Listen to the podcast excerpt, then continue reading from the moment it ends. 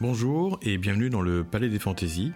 Je vous propose dans ce podcast une initiation à l'interprétation des symboles, symboles qu'on va retrouver dans les rêves, les contes, les mythes, les coutumes, les récits mythologiques et aussi les films.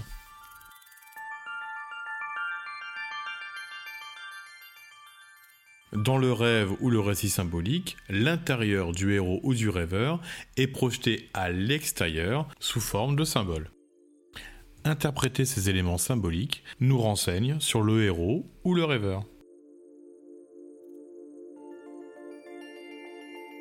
Il y a d'après moi deux types de symboles. Les symboles universels qu'on va retrouver dans tous les mythes, les contes et la mythologie, mais aussi dans nos rêves. Il y a les symboles qui nous sont propres, qui sont liés à notre histoire, à notre vécu et à nos valeurs. Ces symboles qui nous sont propres, on va les retrouver essentiellement dans nos rêves. Alors, quelques exemples de symboles universels. Euh, par exemple, tout ce qui va être paysage, montagne, collines, euh, rivière, mer, ciel. Mais aussi les animaux, les félins, les ours, les loups, les grenouilles, les brebis. À chaque fois, ce sera un symbole différent qui exprimera quelque chose. Les symboles qui ne sont pas universels, ben, c'est les symboles qui représentent quelque chose qui nous est propre. Par exemple, un objet qu'on est le seul à avoir. Ou alors quand je rêve d'un ami, de ma sœur ou de mon frère. Comment interpréter ces symboles qui nous sont propres? Eh bien simplement en posant la question à la personne qui a rêvé. Je demande simplement de me dire quelques mots au sujet de l'objet ou de la personne.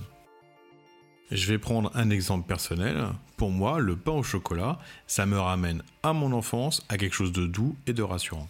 Un pain au chocolat dans un rêve me renvoie à un côté rassurant et maternel. Alors parfois, les deux peuvent se chevaucher. Un symbole universel peut aussi être un symbole personnel. Prenons l'exemple de quelqu'un qui, dans son rêve, serait à proximité d'une forêt. La forêt, symboliquement, c'est le lieu de l'inconscient. Mais imaginons que dans la vie réelle, cette personne ait vécu une expérience forte dans une forêt. Imaginons qu'elle se soit déjà perdue dans une forêt et que maintenant ce symbole la renvoie à une angoisse cette personne qui rêve de la forêt est renvoyée à ces deux éléments.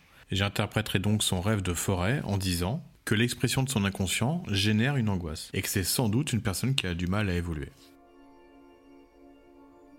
Je vais aller un peu plus loin sur les spécificités de l'interprétation des rêves. De mon point de vue, dans les rêves, on ne rêve toujours que de nous. Les symboles que l'on va trouver dans les rêves, qu'ils soient personnels ou universels, viennent nous renseigner sur nous-mêmes.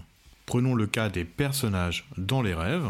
Pour moi, dans les rêves, quand on rêve de quelqu'un, on ne rêve pas véritablement de cette personne-là, mais de ce qu'il représente pour nous. Et c'est vrai que ce soit un personnage public ou que ce soit quelqu'un de proche comme un ami, un frère ou une sœur. Imaginons que je rêve de mon frère.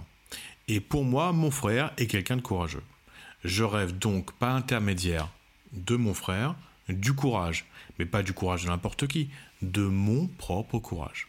Et ça aurait été la même chose si je rêvais d'un personnage public. Imaginons que je rêve d'un personnage politique que je trouve dynamique et qui viendrait dans mon rêve me serrer la main. Ça pourrait vouloir dire que je suis en train de me réconcilier ou de m'approprier la part de moi qui est dynamique.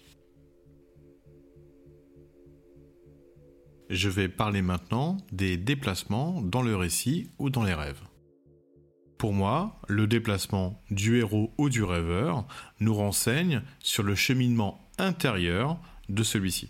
La première chose à observer dans les déplacements, c'est qui est le capitaine, qui est le pilote. Alors bien sûr, si le héros du récit ou le rêveur est tout seul sur un chemin en train de marcher, le pilote, c'est lui-même. Mais par exemple, s'il s'agit d'une embarcation, ou d'un bus dans un rêve, ou d'une voiture, qui conduit la voiture? Imaginons que dans mon rêve, je sois à l'arrière d'une voiture qui est conduite par une collègue que je trouvais triste et dépressive. Mon rêve parle alors de ma propre dépression. En étant assis à l'arrière de la voiture, ça veut dire que je n'ai plus aucun contrôle sur ma dépression. Alors, les autres points à observer dans le déplacement, bah, c'est bien sûr les points de départ et d'arrivée si on les connaît, qui nous donnent des renseignements sur le cheminement, mais aussi la trajectoire du déplacement, c'est pas la même chose du tout d'aller tout droit que de faire demi-tour, de monter que de descendre. Mais aussi, bien sûr, le mode de déplacement. Si par exemple je rêve d'un bus, ça veut dire que je suis en ce moment beaucoup plus sensible à une trajectoire collective.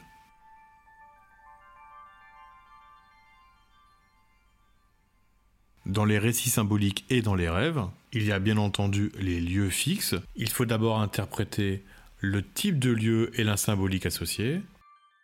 Cela ne vient pas du tout nous raconter la même chose. Si le héros est par exemple dans un château, ou si dans un rêve on est dans un supermarché, dans une cuisine ou dans une chambre. Un château avec des remparts nous renverrait à une notion de protection. Un château rempli d'œuvres d'art nous renverrait à une expression de nous-mêmes. Un supermarché a une forme d'abondance et de choix, et la chambre a quelque chose de plus intime. Il faut observer tous les éléments en présence, objets et personnages, ainsi que l'interaction du héros ou du rêveur avec eux. Je vais prendre quelques exemples. Imaginons que dans une chambre, il y a un animal féroce. On peut imaginer que c'est l'intimité du héros qui est menacée. Et si dans un jardin, un héros ou une héroïne cueille des fruits, on peut imaginer que le récit nous parle d'un aboutissement d'un travail intérieur. Imaginons un chevalier dans un château fort qui se bat contre un terrible monstre. De mon point de vue, il oppose une résistance au changement dont il a peur, une peur manifestée sous la forme d'un monstre. Pour finir, je vais parler un peu de la méthodologie pour interpréter les récits oniriques ou symboliques. Et généralement, les récits ou les rêves sont construits de manière assez basique. On peut suivre le récit de manière linéaire. Il y a souvent une forme d'introduction qui va nous donner le sujet du récit ou du rêve, le corps du récit, puis une conclusion, l'aboutissement. Je prends les éléments un par un pour les décrypter, en me posant toujours la première question de savoir où on est.